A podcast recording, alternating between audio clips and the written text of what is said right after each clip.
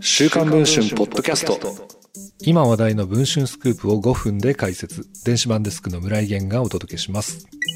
今回のニュースで久々に榊原の名前と顔を見た時は震えが止まりませんでした。ついにこんな事件を起こしてしまうとは。1月27日、その男の逮捕の一報を聞き、震えが止まらなかったのは元交際相手の A 子さんです。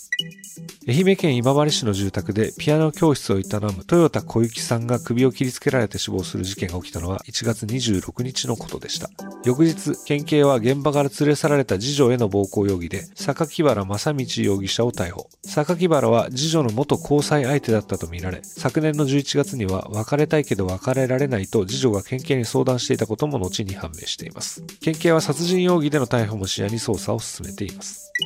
不幸な死を遂げた小雪さんの人となりと次女との関係、榊原の直近の暮らしぶりについては、文春オンラインですでに報じた通りです。そんな榊原にはおぞましい過去がありました。2011年、埼玉県に住む女性の自宅に侵入、殴るなどして1ヶ月の怪我を負わせた上、レンタカーに押し込み10日間監禁したとして、逮捕監禁致傷の疑いで逮捕されているのです。取り調べで動機については、金が欲しかったからと述べたといいます。